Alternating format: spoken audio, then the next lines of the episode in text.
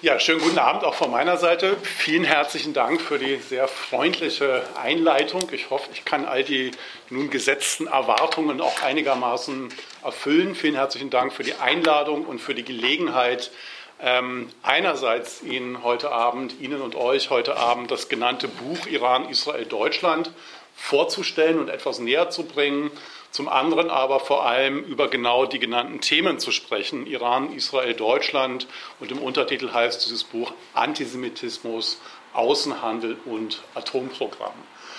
Lothar Gallo-Bergemann hat das einleitend gerade vollkommen zu Recht erwähnt. Ähm, nahezu jedes Mal, wenn ich so einen Vortrag halte, und das kommt recht häufig vor, gibt es leider einen aktuellen Anlass, auf den man sich beziehen kann. Diesmal ist es das Glückwunschtelegramm des deutschen Bundespräsidenten Frank-Walter Steinmeier, eben nicht an irgendein Land, sondern an das iranische Regime. Äh, vor kürzerer Zeit waren es Äußerungen vom deutschen Außenminister Heiko Maas. Äh, und wenn man die Jahre zurückgeht, könnte man auch, in dem Fall sind es jetzt zwei sozialdemokratische Politiker, die ich genannt habe, aus jeder anderen deutschen Partei Leute herbeizitieren, die sich ähnlich verharmlosend über das iranische Regime geäußert haben, wie es aktuell in den letzten Monaten vor allem sozialdemokratische Spitzenpolitiker in Deutschland getan haben. Was ich in der nächsten knappen Stunde versuchen möchte, ist zum einen also Ihnen diesen Band etwas nahe zu bringen und die gute Nachricht gleich vorweg, den können Sie nachher, wenn Sie möchten, nicht nur käuflich erwerben, sondern ungemein vergünstigt heute käuflich erwerben. Der kostet normalerweise 24,90 Euro und heute nur 15 Euro. Äh, ich werde also versuchen, an der einen oder anderen Stelle auf die Beiträge, die in diesem Band versammelt sind, von Politikwissenschaftler und Innen aus Israel, aus Deutschland, aus Österreich, aus den USA und natürlich aus dem Iran immer wieder verweisen, aber nicht die einzelnen Beiträge quasi durchhecheln, sondern versuchen eher zum Thema zu reden. Ich hoffe aber trotzdem, dass Sie nachher eine wohlinformierte Kaufentscheidung treffen können. Um das herzustellen, diese Situation, werde ich versuchen, zu drei Punkten im Folgenden etwas zu sagen. Als erstes würde ich gerne etwas ausführlicher noch einmal in Erinnerung rufen, was eigentlich die Grundcharakteristika des Regimes im Iran sind. Ich glaube, auch wenn man aktuell im Jahr 2019 darüber redet, über die deutsche Iran-Politik, über die Bedrohung Israels und all diese Dinge, muss man sich zunächst noch einmal klar machen, was ist eigentlich das Besondere an diesem Regime, das ja nicht seit ein paar Jahren, sondern seit ziemlich genau 40 Jahren im Iran an der Macht ist, was eigentlich die Grundcharakteristika von diesem Regime sind. Und ich werde dabei einen besonderen Schwerpunkt, so wie auch die Beiträge in diesem günstig zu erwerbenden Sammelband, äh, vor allem auf den Antisemitismus des iranischen Regimes legen. Denn natürlich gerade auch in diesem Rahmen deutsch-israelische Gesellschaft, wenn es sowohl um die Politik Deutschlands gegenüber diesem Regime geht, als auch wenn es um die Frage geht, was bedeutet das eigentlich alles für Israel, ist das einer der zentralen Punkte, wie verhält es sich eigentlich mit dem Antisemitismus dieses Regimes. Als zweites werde ich deutlich kürzer, damit wir einigermaßen in der Zeit bleiben, etwas zu der besonderen Beziehung Deutschlands in den letzten 40 Jahren zu eben diesem Regime sagen. Und als drittes werde ich vergleichsweise aktuell noch etwas zum Atomabkommen sagen, das, wie Sie vermutlich ja alle mitbekommen haben, von der aktuellen US-Administration aufgekündigt wurde. Und ich werde bei all diesen drei Punkten versuchen, Ihnen eine Art Gegendarstellung zur veröffentlichten Meinung in der Bundesrepublik Deutschland anzubieten. Ich werde nämlich versuchen, deutlich zu machen, inwiefern auch der aktuelle iranische Präsident kein, wie die Taz es bei seinem Regierungsantritt geschrieben hat, bärtiger Hoffnungsträger mit Herz ist, sondern lediglich das lächelnde Gesicht des Terrors dieses Regimes. Ich werde versuchen, in Bezug auf die besondere Beziehung Deutschlands zum Iran Ihnen zu vermitteln, warum es keine gute Idee ist, auf engere Beziehungen mit diesem Regime zu setzen, sondern warum ich denke, dass genau das Gegenteil die richtige Iran-Politik wäre. Und der dritte Punkt, das ist vielleicht das Schwierigste, ich weiß nicht, ob das auch in diesem Rahmen ist, ich werde versuchen, Ihnen zu vermitteln, warum ich die Entscheidung der US-Administration, sich aus dem Atomabkommen zurückzuziehen, für begrüßenswert halte und nicht, wie nahezu die komplette veröffentlichte Meinung in Deutschland sich geäußert hat, nicht eine Gefährdung des Weltfriedens, äh, eine, eine, eine falsche, fatale, isolationistische Politik, sondern ich werde versuchen, dadurch, dass ich Ihnen noch mal ein paar Probleme dieses Abkommens in Erinnerung rufen werde, zu argumentieren, warum das eine zumindest gut begründete Entscheidung gewesen ist. Das ist in etwa das Programm. Sie merken, das ist recht groß. Ich werde aber versuchen, das in knapp einer Stunde äh, Ihnen darzulegen. Und dann gibt es selbstverständlich die Gelegenheit für Nachfragen, gerne auch für eine kontroverse Diskussion. Ich bin mir bewusst darüber, dass das alles ausgesprochen umstrittene politische Themen sind, über die ich hier rede. Das heißt, Sie dürfen sehr gerne nachher Einwände formulieren und ich werde natürlich versuchen, all diese Einwände dann zu entkräften. Also zum ersten Punkt. Was ist eigentlich das Besondere an diesem Regime im Iran? Dieses Regime ist 1979 an die Macht gekommen durch eine von breiten Bevölkerungsmassen im Iran getragene Revolution, die nicht nur von radikalen Islamisten, sondern damals auch von der iranischen Linken, von bürgerlich-liberalen, von nationalistischen Kräften mitgetragen wurde. Aber innerhalb kürzester Zeit haben sich die Islamisten unter Ayatollah Ruhollah Khomeini durchgesetzt und haben alle anderen Kräfte ausgeschaltet und haben die sogenannte Islamische Republik Iran errichtet. Sie haben damit eine pro-westliche Modernisierungsdiktatur gestürzt, die Diktatur des Schahs, die eine brutale Folterdiktatur war. Aber sie haben es durch etwas viel Brutaleres, viel Schlimmeres ersetzt, eben diese Islamische Republik. Und die hat eine Reihe von Besonderheiten. Zunächst einmal schon, wenn man sich den, den Aufbau des politischen Systems im Iran anguckt. Das gibt es so nur im Iran. Nämlich, Khomeini erfindet eine neue Form von politischem System. Er nennt das Velayati Faqih, die Herrschaft des Rechtsgelehrten. Damit begründet er schlicht und einfach seinen eigenen Herrschaftsanspruch. Das heißt, im schiitischen Islam war bis dahin eigentlich eine quietistische Orientierung vorherrschend. Das bedeutet, man sagt, die Geistlichkeit ist in der Moschee, hält die, Geist, äh, die Gläubigen zu einem gottgefälligen Leben an, was auch keine besonders menschenfreundliche Idee ist, aber die Idee ist, dass man sich raushält aus der unmittelbaren Politik, dass man nicht selber als Geistlichkeit die Staatsgeschäfte übernimmt. Das Velayati Faqih von Khomeini bedeutet genau das Gegenteil. Das bedeutet, dass die Geistlichkeit selber die Staatsgeschäfte und die Politik übernimmt. Und das heißt für den, auch den heutigen Iran, weil sich das in den letzten 40 Jahren nicht geändert hat, über dem sehr komplizierten politischen Institutionengeflecht, was im Iran existiert, Wächterrat, Expertenrat, Pseudoparlament, äh, Rat zur Erkennung der Systeminteressen, man könnte das endlos weiterführen. Über all diesen Institutionen, in denen sich die unterschiedlichen Fraktionen dieses Regimes belauern und konkurrenzieren, thront als der eigentliche Herrschaft, Herrscher im Iran der oberste geistliche Führer. Das ist der wichtige Mann in dem Regime, nicht der Präsident. Und das ist von 79 bis zu seinem Tod Ende der 80er Jahre Ayatollah Khomeini. Und seitdem ist es Ali Khamenei. Also seit Ende der 80er Jahre bis zum heutigen Tag ist Ali Khamenei der oberste geistliche Führer. Und wenn man wissen will, was die Politik dieses Regimes ist, muss man in erster Linie anschauen, was der sagt. Ja? Der Präsident ist nicht unwichtig. Ne? Der vertritt das Regime vor allem nach außen. Er repräsentiert das Regime, aber er kann nicht die wirklichen politischen Entscheidungen treffen den Oberbefehl über das Militär, den Oberbefehl über die Revolutionsgarden, über die Basiji und all die anderen bewaffneten Verbände hat der oberste geistliche Führer. Die Leitlinien der Außen- und Innenpolitik bestimmt nicht der Präsident, sondern der oberste geistliche Führer. Es gibt keine Entscheidung, keine grundlegende Entscheidung im Iran, die getroffen werden kann, ohne dass der oberste geistliche Führer, ohne dass Ali Khamenei zustimmt. Und das ist wichtig, wenn man sich die deutsche und europäische Diskussion über den Iran anguckt. Die geht seit 40 Jahren so, dass man immer wieder die unterschiedlichen Fraktionen in dem Regime gegeneinander irgendwie glaubt ausspielen zu können. Und die Begründung dafür, warum man gerade in Deutschland so ein enges Verhältnis zu dem Regime hat, ist immer, dass man sagt, ja, man muss die Moderaten, die Reformer stärken und so etwas.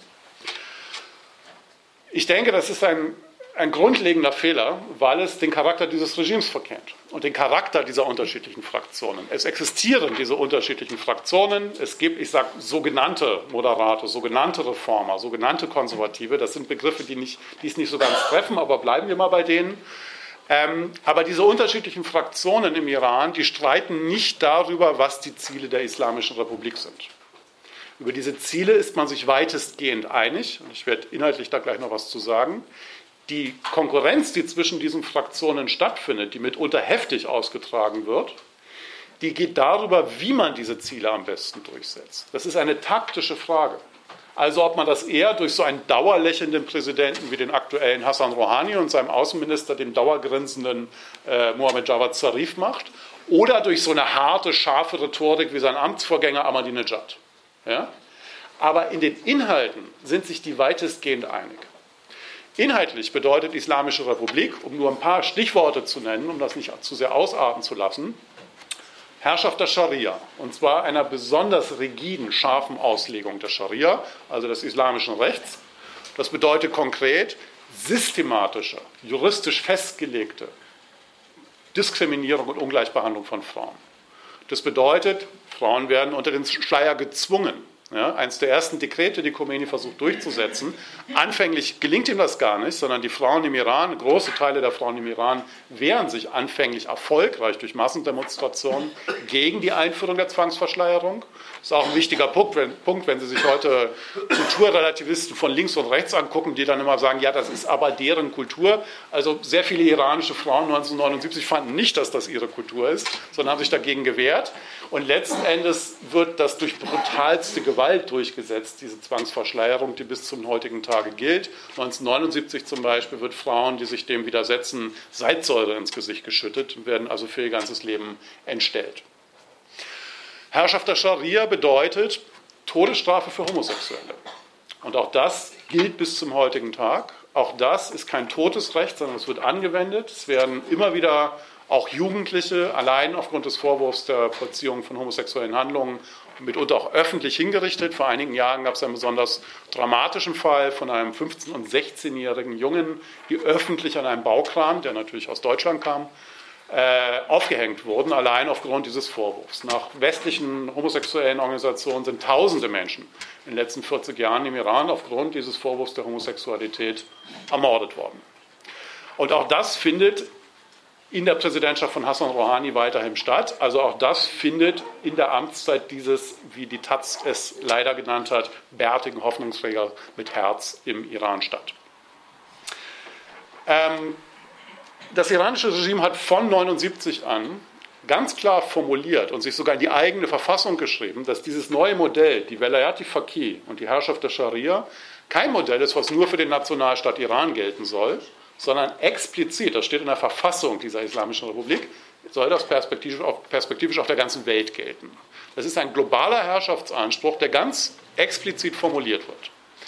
Und deswegen verpflichtet diese Verfassung alle Exponenten des Regimes, ob Hardliner, Reformer, Moderate, wie auch immer man sie nennen möchte, zu dem sogenannten Revolutionsexport.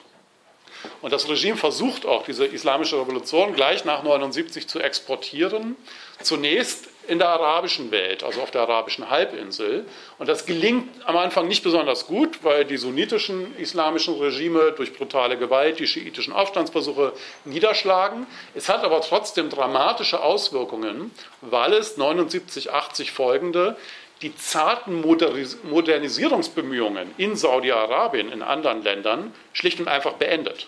Ja, die merken, ah, jetzt haben wir so einen hardcore-islamistischen Konkurrenten, dann können wir uns das nicht leisten, jetzt plötzlich einen auf moderaten, liberalen Islam zu machen. Also treten wir in diese Konkurrenz ein, wer ist der krassere Islamist. Mittlerweile gibt es in Saudi-Arabien zarte Stimmen, die sagen, das war ein Fehler und vielleicht sollte man das ändern. Und schauen wir mal, was daraus wird. Können wir gerne in der Diskussion weiter darauf eingehen. Aber 79, 80 ist das erstmal eine dramatische Folge der islamischen Revolution im Iran, auch in der arabischen Welt, dass diese Modernisierungs- und Liberalisierungsbemühungen einfach zurückgenommen werden.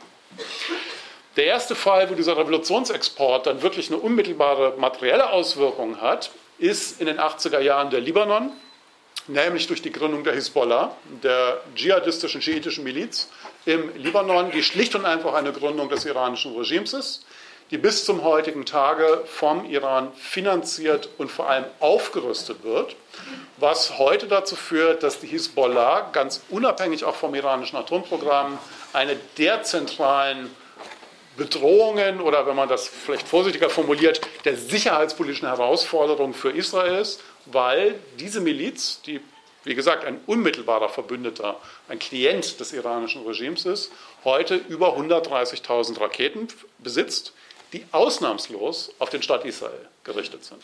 Ja? Und wie man mit diesen 130.000 Raketen umgehen soll, ist auch in Israel eine, eine Dauerdiskussion seit Jahren schon. Und wie dramatisch diese Situation ist, sehen Sie vielleicht daran, dass in der Haaretz, also einer linksliberalen israelischen Tageszeitung, Netanyahu dafür kritisiert wird, dass er nicht schon längst militärisch gegen dieses Raketenarsenal vorgegangen ist. Ja? Also nur um Ihnen einen Eindruck davon zu geben, wie sehr das über politische Grenzen hinweg in Israel als eine der unmittelbarsten Bedrohungen gesehen wird, mit der irgendwann irgendetwas passieren muss. Revolutionsexport und globaler Herrschaftsanspruch ähm, bedeutet aber auch, dass das iranische Regime nicht nur im Iran Oppositionelle ermordet, und zwar zu Zehntausenden in den letzten 40 Jahren. Also man muss sich die Zahlen immer mal bewusst machen. Das iranische Regime hat Zehntausende Oppositionelle in den letzten 40 Jahren ermordet und zu Tode gefoltert. Und Millionen Iraner sind aufgrund dieses Regimes in den letzten 40 Jahren ins Exil gegangen. Das ist auch nach Maßstäben nah- und mittelöstlicher Diktaturen nicht so ganz ohne diese Zahlen. Ähm, aber nicht nur im Iran bringt das iranische Regime Oppositionelle um, sondern dieser globale Herrschaftsanspruch bedeutet vor allem Ende der 80er und Anfang der 90er Jahre, dass das Regime auch in Europa Oppositionelle ermordet, auch hier in Deutschland. Der bekannteste Fall ist vielleicht, äh, Ulrike Becker schreibt in dem günstig zu erwerbenden Sammelband unter anderem darüber, ähm, das Mykonos-Attentat Anfang der 90er Jahre in Berlin.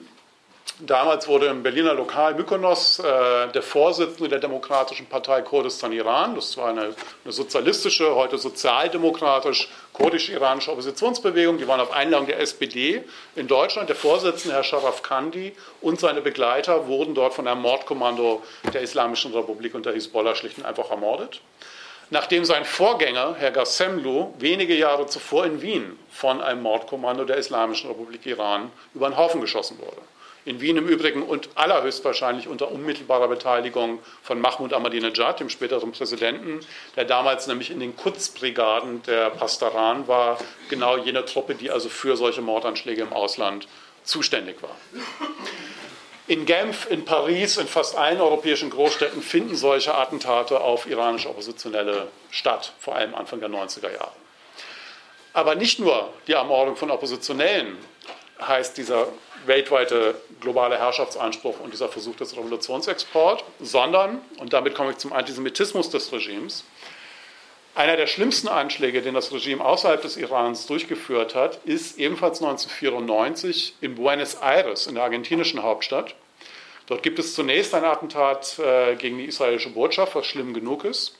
Bald darauf dann aber gibt es einen verheerenden Bombenanschlag auf das jüdische Gemeinde- und Kulturzentrum in Buenos Aires, Amir, das Amir-Attentat, bei dem über 80 Menschen ermordet werden und Hunderte schwer verletzt werden. Das ist ein bisschen in Vergessenheit geraten. Das ist einer der blutigsten, opferreichsten antisemitischen Anschläge, die nach 1945 außerhalb Israels überhaupt stattgefunden haben. Und die argentinische Justiz und Interpol ermitteln und verahnden bis zum heutigen Tag gegen Spitzen des iranischen Regimes aufgrund der Verantwortung für diesen Anschlag. Um Ihnen nur ein Beispiel zu geben, Ahmad Wahidi kennt vermutlich niemand hier in dem Raum.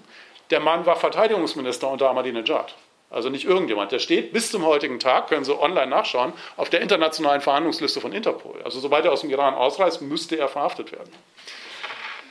Dieses Amir-Attentat ist zwar relativ lange her, es ist aber trotzdem wichtig, auch heute daran zu erinnern, wenn man sich den aktuellen Präsidenten des Irans anguckt. Denn der ist ja nicht einfach 2013 Präsident geworden, sondern der ist seit 1979 ein zentraler Bestandteil dieses iranischen Regimes und hatte auch Anfang der 90er schon wichtige Funktionen. 1994 war er der Sekretär des obersten Nationalen Sicherheitsrates im Iran. Das ist genau die Institution, die die Entscheidungen trifft, sowohl für die Mordanschläge auf Oppositionelle in Europa und die natürlich auch den Entschluss gefasst hat, in Abstimmung mit dem obersten geistlichen Führer, dieses, man kann es gar nicht anders nennen, antisemitische Massaker um Buenos Aires durchzuführen. Damit sind wir, wie gesagt, beim Antisemitismus dieses Regimes. Und wenn wir darüber reden, muss man, denke ich, drei Punkte erwähnen. Zum einen traditionelle Judenfeindschaft, zum anderen Leugnung und Relativierung des Holocausts und drittens die offenen Vernichtungsdrohungen gegenüber Israel, also ein, wie mein Kollege Waid Watatak das einmal treffend genannt hat, einen eliminatorischen Antizionismus. Und ich denke, das ist wichtig, das so zu nennen. Ich werde zu ein, drei Punkten gleich was sagen. Eliminatorischer Antizionismus. Es gibt unterschiedliche Formen von Antizionismus. Es gibt auch einen innerjüdischen Antizionismus. Es gibt ultraorthodoxe Juden, die den Zionismus aus religiösen Gründen ablehnen, weil sie glauben, dass der Messias irgendwann kommt und man da einen Staat gründen darf. Es gibt linksradikale Juden, die meinen, man muss den Weltkommunismus machen und dann hört es mit dem Antisemitismus auf. Um all diese Dinge geht es nicht. Das ist eine politische Diskussion, die man ganz anders führen könnte.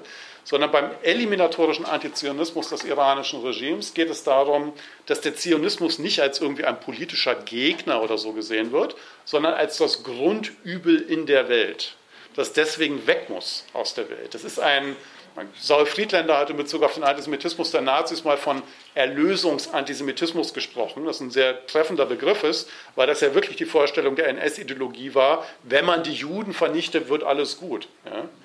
Und genauso ist die Vorstellung des Antizionismus des iranischen Regimes.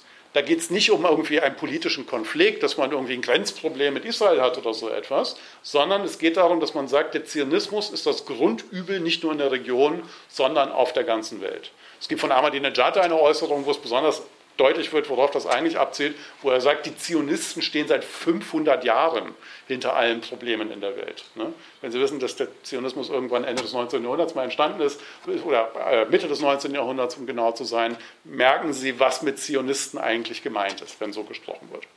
Aber zunächst zu den ersten zwei Punkten, traditionelle Judenfeindschaft und Holocaustleugnung. Die traditionelle Judenfeindschaft spielt aktuell, wenn man über den Antisemitismus des Regimes redet, nicht die entscheidende Rolle. Trotzdem ist es wichtig, denke ich, sich bewusst zu machen, dass von der ideologischen Herkunft her das eine sehr große Rolle spielt.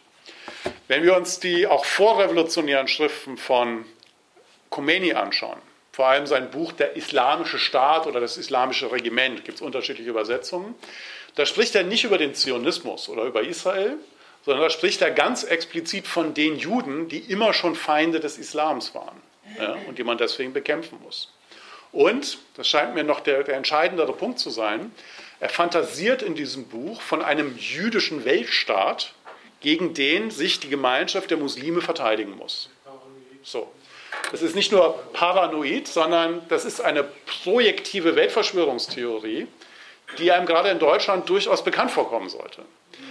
Denn diese Vorstellung, dass, das, dass der eigene Antisemitismus eigentlich eine Selbstverteidigung ist gegen eine jüdische Weltherrschaft, ist ein Kernbestandteil des nationalsozialistischen Antisemitismus gewesen.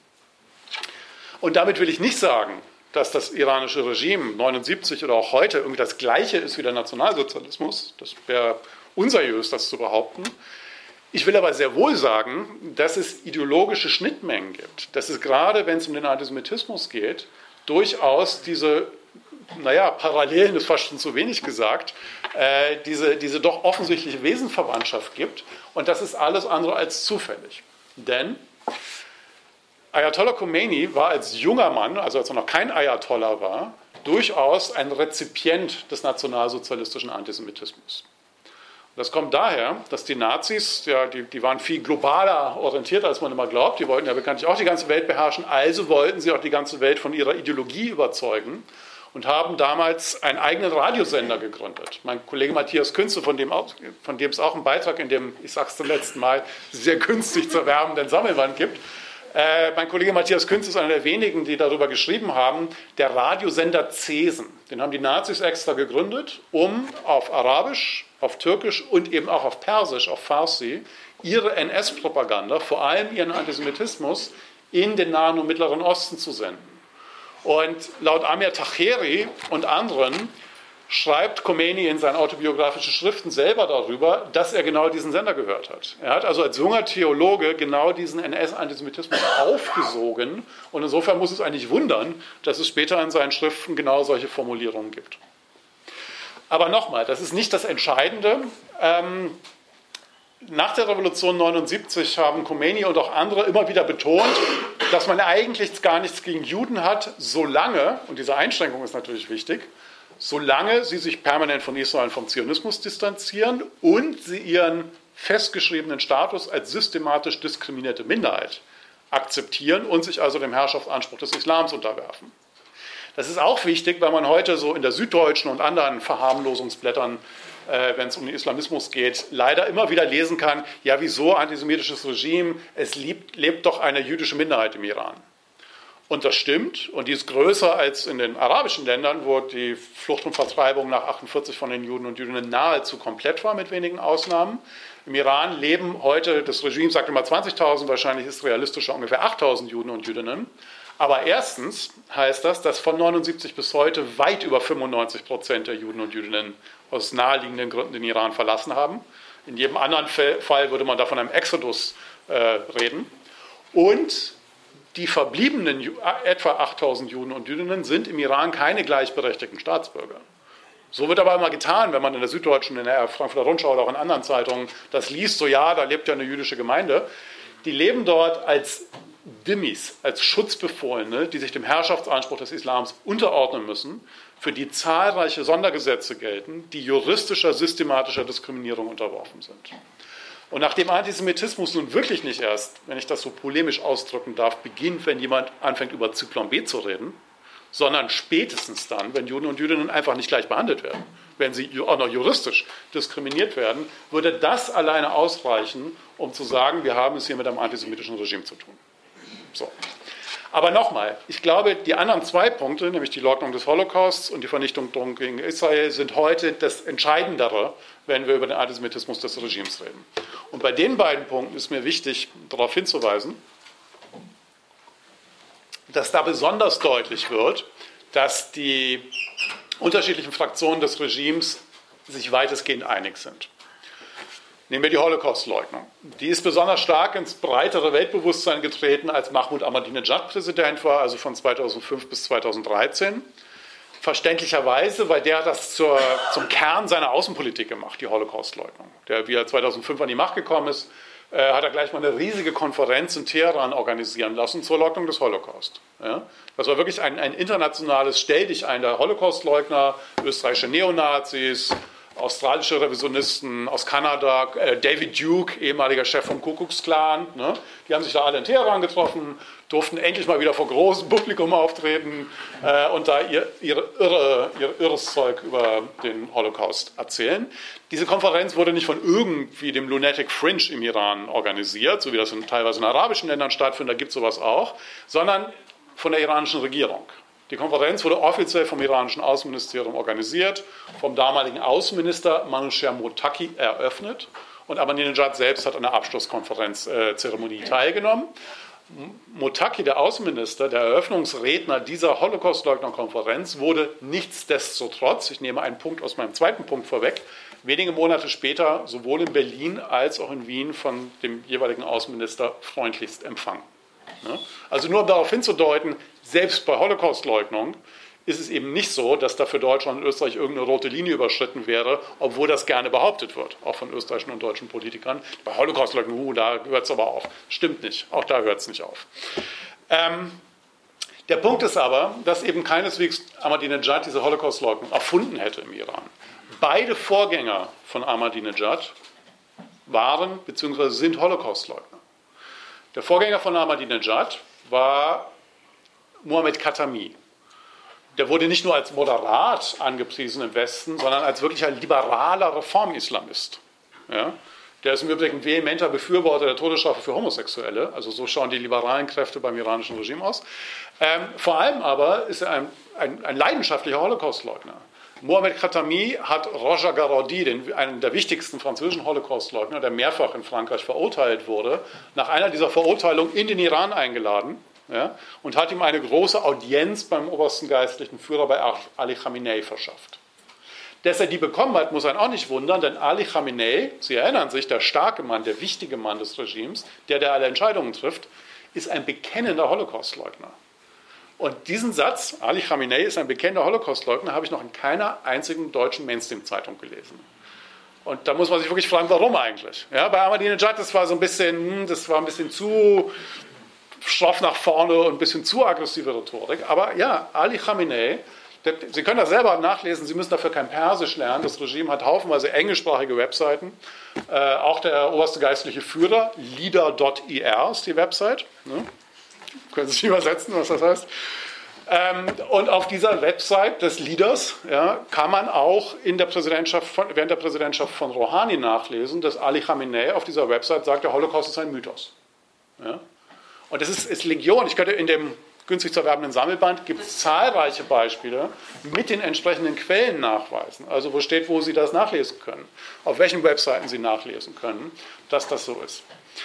Äh, der Vorgänger von Katami, um die Präsidentenreihe rückwärts durchzumachen, Ali Akbar Hashemi Rafsanjani, ja, Anfang der 90er bis 97 Präsident, ähm, wurde ähnlich wie Rouhani im Westen als moderater Pragmatiker angepriesen. Also der war Präsident, während das iranische Regime in Deutschland Oppositionelle ermordet hat.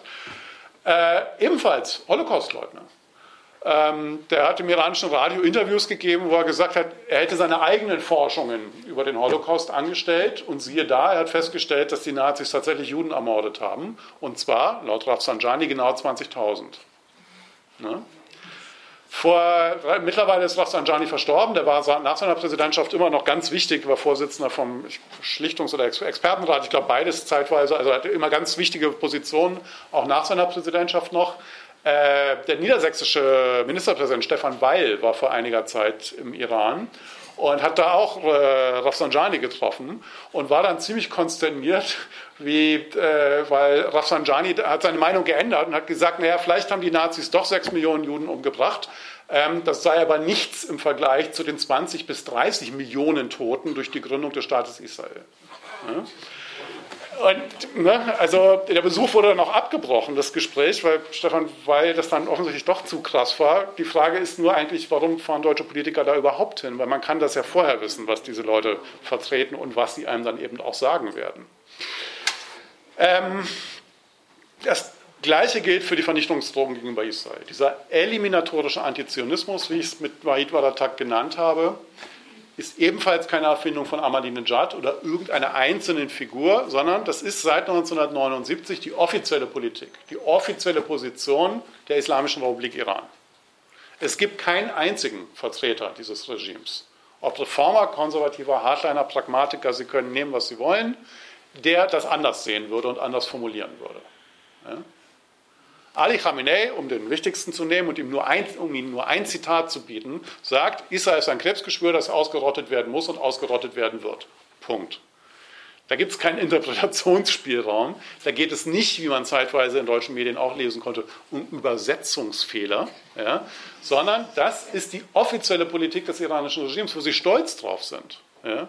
Die schreiben auf ihre Raketen, die sie auf Militärparaden ausstellen, Magba Israel, Tod Israel drauf. Vor einiger Zeit haben die Revolutionsgarden ballistische Raketen getestet, äh, wo sie es erstmals auch auf Hebräisch draufgeschrieben haben, mit einem Grammatikfehler, aber immerhin. Ähm, also um quasi der Weltöffentlichkeit klarzumachen, wofür auch die eigene Aufrüstung da ist, wird das in aller Deutlichkeit formuliert. Und das gilt auch für den aktuellen Präsidenten, Hassan Rouhani, ja, für all seine Vorgänger selbstverständlich auch. Äh, aber auch der aktuelle Präsident sagt, dass Israel ein, Zitat Rouhani, eiternder Tumor ist dass es ein Krebsgeschwür ist. Und natürlich nimmt Rouhani seit seinem Amtsantritt 2013 jedes Jahr als führende Person am sogenannten Al-Quds-Marsch teil in Teheran. Dieser Al-Quds-Marsch, der weltweit stattfindet, auch in Berlin jedes Jahr, von Anhängern des Regimes und der Hisbollah, wurde von Khomeini gleich 79 ins Leben gerufen. Da wird ganz offen ausschließlich für die Vernichtung Israels demonstriert. Ja? Und nochmal, Rouhani nimmt jedes Jahr als führende Persönlichkeit des Regimes selbstverständlich an diesem Aufmarsch teil, was aber eben trotzdem nicht dazu führt, dass man ihn in Europa nicht empfangen würde. Letztes Jahr, Sommer, Juli, äh, Zürich und Wien und wäre es nur Wien, könnte man sagen, kleines, wie die Titanic mal gesagt hat, kotelettförmiges Land, nicht so wichtig. Aber Österreich hatte damals die EU-Ratspräsidentschaft. Also das war quasi ein Staatsbesuch des iranischen Präsidenten bei der Europäischen Union. Er wurde mit rotem Teppich und militärischen Ehren empfangen. Ja? Also ein Mann, der sagt, Israel ist ein alternder Tumor, ein Krebsgeschwür und der jedes Jahr an dieser Al-Quds-Demonstration teilnimmt. Um das zusammenzufassen und zu meinem sehr viel kürzeren zweiten Punkt zu kommen, wenn man sich jetzt denkt, okay, das ist also ein islamistisches, frauenunterdrückendes, homosexuell ermordendes, den Holocaust leugnendes, Israel mit der Vernichtung drohendes, ein massives Aufrüstungsprogramm betreibendes Regime. Und wenn man jetzt eine naive Vorstellung von deutscher Außenpolitik hätte, könnte man glauben, dass gerade Deutschland als Rechtsnachfolger des Dritten Reiches immerhin, also ein Staat, der sich mittlerweile sehr viel zugute darauf fällt, dass er seine eigene Vergangenheit so gut aufgearbeitet hätte, ein ausgesprochen kritisches Verhältnis zu diesem Regime unterhält. Und leider ist genau das Gegenteil der Fall. Es ist die Bundesrepublik Deutschland, es ist der Rechtsnachfolger des Dritten Reiches, der seit 40 Jahren einer der engsten westlichen, und ich sage das bewusst so, Verbündeten dieses Regimes ist. Ich glaube wirklich mittlerweile, dass so Begriffe wie Appeasement und so zu wenig sind, wenn man über die deutsche Iran-Politik redet. Das ist eine Kollaborationspolitik, die dort betrieben wird. Im sowohl politischen und insbesondere im ökonomischen Bereich. Das beginnt ziemlich schnell nach der Revolution. Das Regime ist damals erstmal isoliert. Ja? Islamisten kommen an die Macht. Was machen sie? Die besetzen die amerikanische Botschaft. Die Älteren werden sich erinnern ziemliche Geschichte damals. Das war selbst im Kalten Krieg zwischen der Sowjetunion und den USA gab es das nie. Ne? Also nie kam irgendwie die Sowjetunion auf die Idee, die amerikanische Botschaft in Moskau zu besetzen und nie kamen die Sowjets auf die Idee, na, andersrum. Sie wissen schon, was ich meine. Ne? Also das macht man einfach nicht, selbst bei so verfeindeten Staaten. Als, die, als Khomeini und seine Leute im Iran an die Macht kommen, das ist das allererste, was sie machen. Ja, dass sie die Botschaft besetzen, äh, fast ein Jahr lang, wenn ich es richtig im Kopf habe. Aufgrund dessen ist das Regime isoliert. Wer durchbricht diese Isolation? Österreich und Deutschland. Also die beiden Nachfolgestaaten des Nationalsozialismus. Sie werden öfters in der Literatur lesen, dass Genscher, also der deutsche damalige Außenminister, der erste westliche Außenminister war, der nach 1979 in den Iran gefahren ist. Das stimmt nur fast. Der, es lohnt, wenn man ein Land sucht, wo es ein Tick schlimmer ist als in Deutschland, lohnt es sich immer nach Österreich zu gucken. Ähm, es war der österreichische Außenminister, der als erster hingefahren ist. Ähm, Genscher war der erste NATO-Außenminister nach 79, der hingefahren ist. Österreich war, ist neutral und nicht Mitglied der NATO, damals nicht mal Mitglied der EG. Das war also ein bisschen leichter für sie, das zu machen. Äh, der hat quasi, der österreichische Außenminister Erwin Lanz, kennt heute völlig zu Recht kein Mensch mehr, äh, hat quasi den Besuch von Genscher vorbereitet. Ne? Und diese politische Liebedienerei von Österreich und Deutschland hat man in Teheran nie vergessen. Ja, die rechnet man bis heute Österreich und Deutschland hoch an. Und daraufhin hat sich dann ein enges, eine enge ökonomische Kooperation ergeben. Und um das abzukürzen, die existiert bis heute. Vor den Sanktionen, während den Sanktionen und jetzt nach den Sanktionen ist die Bundesrepublik Deutschland einer der wichtigsten westlichen Handelspartner dieses antisemitischen Holocaust-Leugner-Regimes. Es geht sogar noch weiter, das, einen letzten Punkt nur noch dazu, um dann zu meinem dritten Punkt auch noch genug Zeit zu haben. Zeitweise gab es sogar eine Geheimdienstkooperation der Bundesrepublik Deutschland mit dem iranischen Regime, und zwar Anfang der 90er Jahre, als das iranische Regime in Deutschland iranische Oppositionelle ermordet hat. Anfang der 90er Jahre wurde Ali Falachjan, der iranische Geheimdienstminister, in Pullach, also beim BND, und im deutschen Kanzleramt, also damals unter Helmut Kohl, empfangen. Ähm, die, die, Deutschen wollten das so unter der Hand, unterm Radar machen. Die Iraner waren aber so stolz, dass sie in Europa hoffenweise Oppositionelle umbringen können, in Buenos Aires irgendwie das jüdische Gemeindezentrum in die Luft bomben können und trotzdem im deutschen Kanzleramt empfangen werden, dass sie das groß rausposaunt haben, was dann zu ziemlichen Problemen geführt hat für Deutschland mit seinen NATO-Partnern und vor allem mit Israel.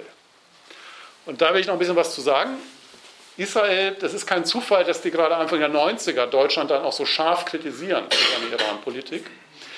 Das hat was damit zu tun, dass Israel nicht erst seit ein paar Jahren, nicht erst seit Netanyahu zum zweiten Mal Premierminister ist, davon ausgehen, dass das iranische Regime Atomwaffen baut, sondern Israel geht seit Anfang der 90er Jahre davon aus.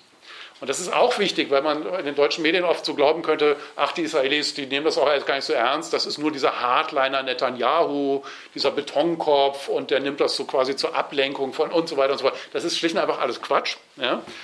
Jede israelische Regierung seit Anfang der 90er Jahre betrachtet das als eines der Hauptprobleme, als eine der größten sicherheitspolitischen Herausforderungen, vor denen Israel steht. Und es war nicht Netanyahu, sondern, von dem man legitimerweise sagen kann, der heute die, die am weitest rechts stehende Regierung, wenn man diese Begrifflichkeiten auf Israel so anwenden möchte, vorsteht. Äh, es war nicht diese am weitest stehende, äh, stehende rechte Regierung, die das zu einem großen Problem auf internationaler Bühne gemacht hat, sondern es war die am weitesten links stehende Regierung, die Israel jemals gehabt hat, unter Yitzhak Rabin Anfang der 90er Jahre, die als erste die Informationen auf den Tisch bekommen haben, dieses Regime baut Atomwaffen. Ja? Also Yitzhak Rabin, der Held der, Arbeiter, äh, der Arbeitspartei, in Koalition mit der Meretz-Partei links von den Sozialdemokraten, das war die Regierungskoalition, die gesagt hat, oh, das müssen wir wohl ernst nehmen. Und Rabin hat das in vielfacher Hinsicht ernst genommen ähm, und hat darauf reagiert, mannigfaltig reagiert. Zum einen hat er gesagt, gut, wenn das iranische Regime Atomwaffen baut, wie lange werden sie brauchen? Hat er seine Geheimdienste gefragt. Und, ja, kann man irgendwie unterm Radar was dagegen machen? Und offensichtlich macht Israel einiges dagegen. Ähm, aber perspektivisch hat Rabin gesagt, das ist die existenzielle Bedrohung für unseren Staat. Um der zu begegnen, müssen wir, um es in seinen Worten zu sagen, versuchen, den inneren Gefahrenkreis zu neutralisieren, um uns dem äußeren Gefahrenkreis widmen zu können. Das war eine wichtige Formulierung und da sieht man, dass auch der sogenannte Friedensprozess Anfang der 90er Jahre, also die in Israel ja verständlicherweise um sehr umstrittene Versuch mit der PLO und mit Arafat, die vorher jahrzehntelang militärisch gegen Israel gekämpft hatten, und den Rabbin selber militärisch jahrzehntelang bekämpft hat, mit dem zu versuchen, einen Friedensprozess hinzubekommen, ist nicht verständlich, ohne die Überlegung, dass Rabbin gesagt hat, in Zukunft haben wir vielleicht ein ganz anderes Problem, nämlich ein nuklear bewaffnetes iranisches Regime. Also müssen wir versuchen, mit unseren arabischen Nachbarn irgendwie einen Ausgleich und Kompromiss zu finden. So. Äh, er hat noch vielfältig anders reagiert. Er hat seine Gesandten angewiesen, dafür Werbung zu machen, also seine westlichen Verbündeten, wenn man das so nennen kann überhaupt, äh, zu versuchen, eine andere Iran-Politik zu betreiben. Das heißt, die Israelis haben seit Beginn der 90er Jahre versucht, den Westen zu überzeugen, das iranische Regime politisch und ökonomisch zu isolieren. Und sie haben über 20 Jahre gegen eine Wand geredet, ja, vor allem in Deutschland. Also vor allem in jedem Land, was so gerne behauptet, die Sicherheitsinteressen Israels seien auch eine deutsche Staatsräson. Ja. Also auch unter Angela Merkel, die glücklicherweise diesen Satz gesagt hat, das wäre noch schlimmer, wenn sie nicht gesagt hätte, ähm, auch unter ihr hat sich nichts daran geändert, dass die Bundesrepublik Deutschland einer der wichtigsten Handelspartner dieses antisemitischen Holocaust-Leugner-Regimes ist. Also 20 Jahre haben die Israelis dagegen die Wand geredet. Yitzhak Rabin als guter Zionist ist natürlich davon ausgegangen, dass alles ganz schlimm kommt und deswegen hat er Anfang der 90er Jahre noch eine Entscheidung getroffen, nämlich die Anschaffung von Langstreckenbombern, die Israel damals nicht hatte, weil Israel ja einen Krieg nach dem anderen gegen seine unmittelbaren Nachbarn führen musste. Und das heißt, seit Beginn der 90er Jahre hat Israel die Position, dass man versucht, alle nicht militärischen Möglichkeiten umzusetzen, um das iranische Regime daran zu hindern, in der Lage zu sein, Atomwaffen, einsatzfähige Atomwaffen und ein entsprechendes Raketenprogramm, weil nur dadurch werden die auch einsatzfähig entwickeln zu können. Und gleichzeitig muss Israel sich auf den Standpunkt stellen, dass es eine militärische Option haben muss, wenn es eines Tages von der ganzen Welt völlig alleingelassen mit diesem Problem vor der Entscheidung steht, entweder in der Zukunft unter dem Damoklesschwert einer iranischen Atombombe zu leben, also von einem Regime, das sagt, ihr seid ein Krebsgeschwür und werdet ausgerottet, oder eigenständig militärisch dagegen vorzugehen. Was eine ausgesprochen schlechte und gefährliche Option ist, aber aus mir sehr nachvollziehbaren Gründen muss Israel sich selber in die Lage versetzen, diese Option zumindest zu haben. Ähm, Sprung in die Gegenwart. Wenn Sie jetzt wieder die deutschen Medien anschauen, werden sie, wenn, und, die, und, und die lesen und das, äh, was da Mainstream-mäßig quasi, ich muss ein bisschen aufpassen, dass ich nicht zu sehr Mainstream-Medien disse, das kriegt so einen komischen Beigeschmack mittlerweile. Äh, aber in diesem Punkt stimmt das halt leider. Ähm, wenn, wenn man diese Mainstream-Medien liest, dann werden Sie dort gelesen haben, dass das Problem mit dem iranischen Atombombe ja nicht mehr so gravierend ist, weil ja vor einigen Jahren dieses Atomabkommen geschlossen wurde. Und ja, es wurde dieses Atomabkommen geschlossen nach langwierigen Verhandlungen ausgehandelt in Wien. Übrigens am Theodor-Herzl-Platz in Wien, das wussten die Iraner nicht. Ähm, haben sich nachher fürchterlich beschwert darüber. Ähm, aber ja, es wurde trotzdem ausgehandelt. Und Befürworter dieses Abkommens sagen, entweder, wenn sie völlig blauäugig sind oder einfach lügen, beides gibt es, dass die Gefahren des Atomprogramms damit beseitigt sind. Oder die seriöseren Befürworter dieses Atomabkommens sagen, dass es bei allen Mängeln, die es vielleicht hat, so gravierende Einschränkungen beinhaltet, dass es immer noch besser ist, als wenn es kein Abkommen gibt. So. Und dass man dafür auch, also das muss man ja doch dazu sagen, in Kauf nimmt, dass das iranische Regime aufgrund dieses Abkommens jetzt Milliarden Gelder zur Verfügung gestellt bekommt, einerseits aus eingefrorenen Geldern, also die jetzt bereits ans iranische Regime geflossen sind, und andererseits aufgrund des Postsanktionsbusinesses. Ich werde als letzten Punkt versuchen, Ihnen kurz nochmal ein paar der grundlegenden Probleme dieses Abkommens in Erinnerung zu rufen, um Ihnen hoffentlich verständlich machen zu können, warum ich naheliegenderweise so gut wie keine Entscheidung der aktuellen US-Administration verteidigenswert finde, die Entscheidung, sich aus diesem Atomabkommen zurückzuziehen, aber für ausgesprochen gut begründet halte ich habe mich mal mit Kollegen und Kolleginnen aus mehreren Ländern zusammengesetzt und wir haben uns dieses Atomabkommen sehr genau angeschaut mit all seinen Anhängen. Das Abkommen selber ist gar nicht sonderlich lang, aber mit den ganzen Anhängen wird das schon ein bisschen länger und versucht alle Probleme, alle problematischen Punkte aufzulisten. Das sind annähernd 200. Ja? Also man kann da sehr ins Detail gehen und alle möglichen auf Sachen hinweisen. Also weil selbst manchmal sind diese Details, einzelne Details alleine so so gravierend, dass allein die eventuell eine gute Argumentation dafür bieten würden, zu sagen, war vielleicht keine so gute Idee. Ich will mich aber einfach mal auf vier Punkte konzentrieren, damit wir uns da nicht völlig verlieren. Und ich hoffe, dass mit denen zumindest klar wird, warum das bei Weitem nicht so einfach ist, wie das gerne in deutschen Medien und auch von deutschen Politikern dargestellt wird. Der erste Punkt. Die komplette Infrastruktur des iranischen Atomprogramms bleibt bestehen durch dieses Abkommen. Natürlich ist es so, dass in diesem Abkommen mitunter gravierende Modifikationen an den iranischen Atomanlagen vorgeschrieben werden und die auch vorgenommen werden bzw. wurden. Das heißt, die Atomanlagen in Arak, da steht ein Schwerwasserreaktor, der zur Plutoniumproduktion geeignet ist, in Natanz, in Fordo, in Isfahan, das sind so die vier großen, da gibt es eine Reihe von kleineren Anlagen, werden modifiziert, werden umgebaut, aber keine einzige dieser Anlagen wird verschrottet. Keine einzige dieser Anlagen wird außer Landes gebracht. Das Gleiche gilt für die ganzen Zentrifugen, die Uranzentrifugen. Die braucht man, um Uran auf waffenfähiges Uran anzureichern. Das sind die, um es ganz platt zu sagen, es gibt zwei Wege zu einer Atombombe, Plutoniumproduktion und Urananreicherung. Beide Wege hat der Iran in Verletzung seiner Verpflichtung aus dem Atomwaffensperrvertrag im Übrigen, beide Wege hat der Iran beschritten.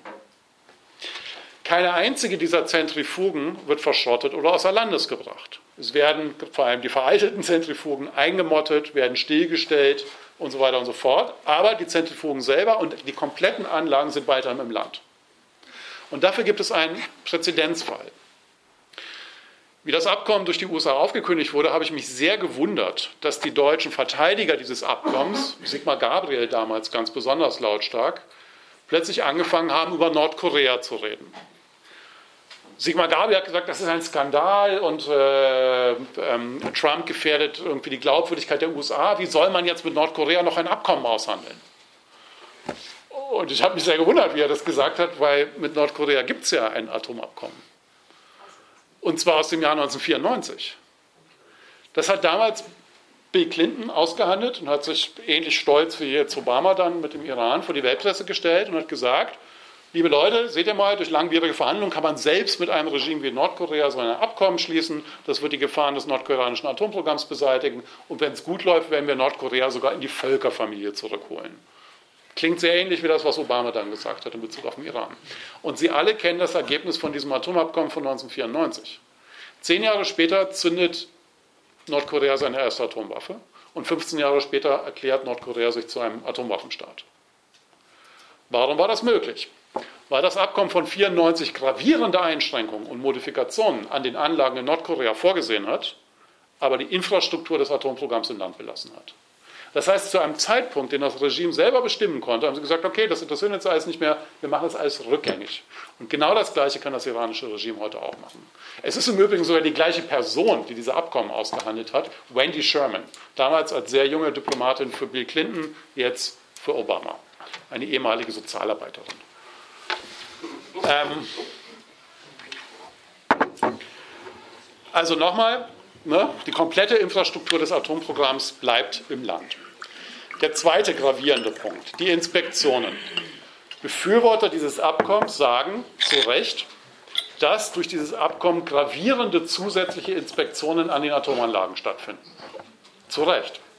Aber Sie sagen selten dazu, dass diese gravierenden zusätzlichen Inspektionen ausschließlich in jenen Atomanlagen stattfinden, die das iranische Regime selber als Bestandteil seines Atomprogramms deklariert hat. Also gerade nicht in den Militäranlagen, wo zum Beispiel die IAEO, die Internationale Atomenergieorganisation, also nicht ich oder Benjamin Netanyahu oder irgendwelche amerikanischen Neokons oder irgendwelchen fiesen Ideologiekritiker, sondern die Internationale Atomenergieorganisation in Wien sagt seit Jahren, die würden wir gerne inspizieren, weil wir den begründeten Verdacht haben, dass dort zum Beispiel im Militärkomplex Parchim in der Nähe von Teheran die Tests für nukleare Sprengköpfe stattgefunden haben. Also einem der entscheidenden Komponenten, wenn man solche Atomwaffen bauen will, da finden überhaupt keine Inspektionen statt. Da sagt der Iran, nee, das ist nicht Teil unseres Atomprogramms, das ist Militärkomplex, kein Land der Welt lässt seine Militärkomplexe inspizieren. Ja? Das, ist, das ist irre, wenn man sich das anguckt und es ist gegen das, was die Befürworter des Atomabkommens über Jahre gesagt haben. Sowohl Obama als auch in Deutschland Steinmeier und solche Leute haben immer gesagt, wenn man das kritisiert hat, gesagt, ihr könnt denen doch nicht vertrauen. Ihr wisst selber, das iranische Regime hat über drei Jahrzehnte über sein Atomprogramm gelogen und betrogen. Nachgewiesenerweise, mittlerweile sogar zugegebenerweise. Dann haben die immer gesagt, ja, ja, ja, das wissen wir, aber das beruht ja nicht auf Vertrauen, sondern auf Kontrolle. Das heißt, wir werden, gibt es Zitate von Obama und von Steinmeier, wir werden kein Abkommen schließen, was nicht nach dem Prinzip jederzeit überall, also Kontrollen jederzeit überall funktioniert. In dem nun existierenden Abkommen kann keine Rede davon sein, dass dieses Prinzip eingehalten wurde. Der dritte Punkt, was alles nicht vorkommt in dem Abkommen. Zwei entscheidende Punkte. Zum einen die komplette regionale Expansion des Regimes. Ein Punkt, der nicht nur in Israel, sondern auch von vielen arabischen Staaten scharf kritisiert wurde. Die haben gesagt zu den westlichen Staaten, die das maßgeblich ausgehandelt haben, ihr könnt nicht einfach ein Atomabkommen schließen, ihr müsst das verbinden mit der extrem aggressiven Außenpolitik, die dieses Regime betreibt. Ich habe einleitend gesagt, beim Charakter des Regimes, die haben Revolutionsexport versucht, hat am Anfang mit Ausnahme vom Libanon nicht gut funktioniert. In den letzten Jahren, während der Verhandlungen und vor allem seit Abschluss des Atomabkommens, funktioniert dieser Revolutionsexport leider ausgesprochen gut. Mittlerweile brüsten sich Kommandanten der Kurzbrigaden, also jener Kommandos der Revolutionsgarden, die für die Auslandseinsätze zuständig sind, dass sie nicht nur in Teheran das Sagen haben, sondern in vier arabischen Hauptstädten. Und das stimmt leider. In Beirut hat die Hisbollah de facto die Macht übernommen. In Damaskus, in Syrien, ist Assad eben nicht mehr ein Verbündeter des iranischen Regimes, sondern nur noch eine Marionette des iranischen Regimes, weil ohne die militärische Intervention der iranischen Revolutionsgarden und vor allem der Hisbollah wäre Assad heute nicht mehr an der Macht.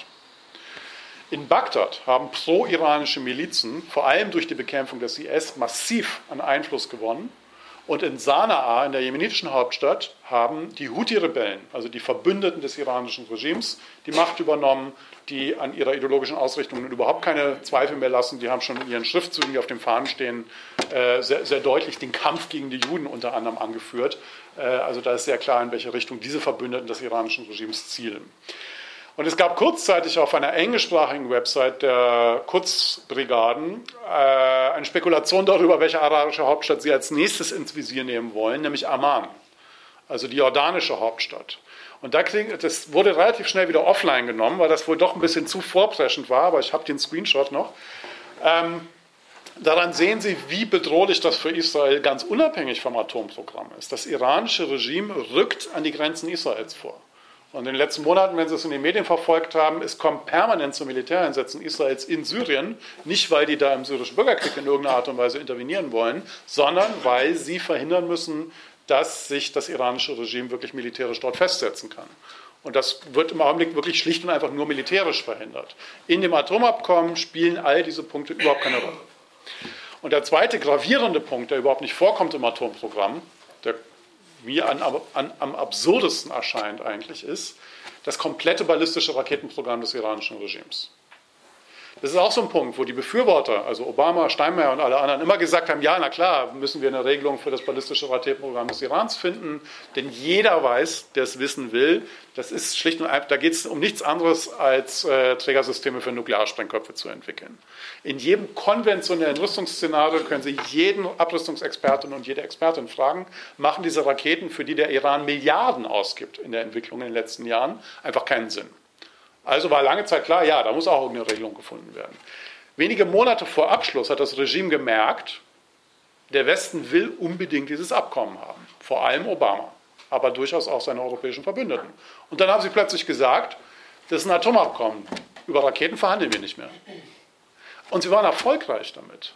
Wenn Sie heute den JCPOA, wie das Ding offiziell heißt, Joint Comprehensive Plan of Action, von vorne bis hinten durchlesen, ist da keine Rede von ballistischen Raketensystemen. Ja? Das heißt, das Abkommen erlaubt dem Regime, seine Infrastruktur zu behalten. Die Militärkomplexe, um die es eigentlich geht, werden nicht inspiziert. Es darf weiter Forschung betreiben, um also seine Zentrifugen weiterentwickeln zu können, also besser zu machen. Teilweise ist sogar eine Forschungskooperation mit dem Westen als besonderes Zuckerl vereinbart worden, nämlich bei der Plutoniumforschung. Und es darf laut diesem Abkommen, es gibt noch eine Reihe von äh, UN-Sicherheitsratsbeschlüssen, an die sich der Iran aber nicht hält, weiter an der äh, Entwicklung von ballistischen Raketen forschen. Der vierte und letzte Punkt, all die Beschränkungen, die ich jetzt genannt habe, die existieren, die mitunter auch durchaus gravierend sind an den Atomanlagen, die aber trotzdem völlig unzureichend sind. All diese Beschränkungen, all diese Auflagen, die es gibt, sind nicht von Dauer. Die sind zeitlich befristet. Und diese Fristen gehen von acht Jahren bis 15 Jahren bei den wichtigsten. Es gibt ein paar, die kürzer und ein paar, die noch länger sind, aber die entscheidenden sind acht bis 15 Jahre. Jetzt haben wir 2019, schon ein paar Jahre her, dass das Atomabkommen geschlossen wurde und in Kraft getreten ist. Sie müssen also immer schon mal zwei, drei Jahre abziehen. Also in fünf, sechs Jahren werden die ersten Beschränkungen schon aufgehoben. Und am Ende all dieser Beschränkungen wird das iranische Regime besser als am Beginn dieses Abkommens in der Lage sein, innerhalb kürzester Zeit eine große Zahl von einsatzfähigen Atomwaffen zu bauen. Das ist einer der Hauptkritikpunkte, warum in Israel keineswegs nur Netanyahu, sondern nahezu jeder wichtige Politiker und jede wichtige Politikerin dieses Abkommen scharf kritisiert hat. Es gibt Leute in Israel, die sagen, ja, das ist jetzt aber so, müssen wir uns mit abfinden und anstatt die USA zu verprellen, sollte man jetzt wieder gucken, was kann man am besten daraus machen und dann schauen wir mal weiter. Aber die Kritik an diesem Abkommen, das Wissen, dass dieses Abkommen die Gefahren des iranischen Regimes und seines Atomprogramms nicht beseitigt, ist wirklich parteiübergreifend. Vielleicht haben Sie gerade jetzt, in Israel gibt es eine neue Partei, Benny Gantz ist der große Herausforderer von Netanyahu. Bei seinem ersten öffentlichen internationalen Auftritt, Münchner Sicherheitskonferenz, hat Benny Gantz als erstes gesagt, in der Frage des Irans habe ich keinerlei Differenz mit meinem Rivalen Netanyahu. Ja? Und das ist charakteristisch. Ja? Es gibt äh, von Tamar Sandberg, das ist die Vorsitzende der Meretz-Partei, also eine Partei links von den Sozialdemokraten. Wie ich äh, im Winter in Israel war, hat die eine, eine flammende Rede gehalten gegen den iranischen Einfluss in Syrien. Die hätte der Redenschreiber von Netanyahu genauso schreiben können. Also da gibt es keinen, wie es Ethan Kabe, der langjährige sozialdemokratische Fraktionsvorsitzende, mal gesagt hat, da gibt es keine Regierung und keine Opposition, da gibt es kein Links und kein Rechts. Und das in einem Land, wo, Sie kennen wahrscheinlich alle den Karlauer, zwei Israelis, drei Meinungen, ne, wo man sich über alles streitet bis aufs Blut. In dieser Frage der Bedrohung des Israels durch das iranische Regime gibt es einen sehr breiten politischen Konsens, den man in Europa vielleicht einfach mal zur Kenntnis nehmen sollte, anstatt immer zu sagen, ja, das ist nur der böse Netanyahu, der da irgendwie sein Süppchen, sein Iran-Süppchen sozusagen kochen möchte. Ähm, diese Punkte, die ich jetzt angeführt habe, machen hoffentlich ein bisschen verständlich, warum ich, weil ich weiß, man ist keine gute Position, wenn man irgendeine Entscheidung der aktuellen US-Administration verteidigen möchte, warum ich diese eine Entscheidung der US-Administration für begrüßenswert halte und mir gewünscht hätte, dass die Europäer, anstatt das einfach abzuwatschen und in so eine neue Form des Anti-Amerikanismus zu verfallen, zu sagen, ja, und da steckt die ganze Welt in Brand und oh Gott, und wie sollen wir jetzt noch Verträge schließen? Anstatt das zu machen, hätte man sich das als Vorbild nehmen sollen und sich dem anschließen sollen und eine 180-Grad-Wende der europäischen und deutschen Iran-Politik einleiten sollen. Und darum würde es meiner Meinung nach gehen. Letzten Endes ist es nämlich so, dass natürlich auch die Aufkündigung durch die aktuelle Administration das eigentliche Problem, nämlich dass der Iran weiterhin an Nuklearwaffen und den entsprechenden Raketen baut. Allein durch die Aufkündigung des Abkommens ist das Problem natürlich nicht beseitigt. Also braucht es eine sehr grundlegende anderen Approach, ein anderes Herangehen. Und ich denke, dass das, was die europäischen Länder die letzten 40 Jahre gemacht haben, diese Kooperationspolitik, einfach nicht weitergeführt werden kann, weil sie zu den immer gleichen Ergebnissen führt, nämlich dass das iranische Regime so vergleichsweise gut dasteht, wie es heute dasteht. Allein die Tatsache, dass dieses Regime heute noch an der Macht ist, dass es heute noch existiert, ist nur verständlich durch die europäische Kollaborationspolitik mit diesem Regime. Das heißt, wofür ich plädiere und wofür ausnahmslos alle Autoren und Autorinnen in diesem wirklich günstig zu erwerbenden Sammelband äh, plädieren, ist eine 180-Grad-Wende dieser Iran-Politik. Und das bedeutet in einem Satz gesagt, keinerlei Unterstützung mehr für dieses Regime, also keine Empfänge mit dem roten Teppich, keine Geschäfte mit diesem Regime und jede Unterstützung für die demokratisch-rechtsstaatliche und säkulare Opposition. Die gibt es im Iran und die gibt es noch viel ausgeprägter im Exil. Das wäre das, worum es eigentlich gehen würde. Und was das im Einzelnen bedeutet und heißt, können wir sehr gerne diskutieren. Ich danke erstmal sehr für Ihre sehr geduldige Aufmerksamkeit. Dankeschön.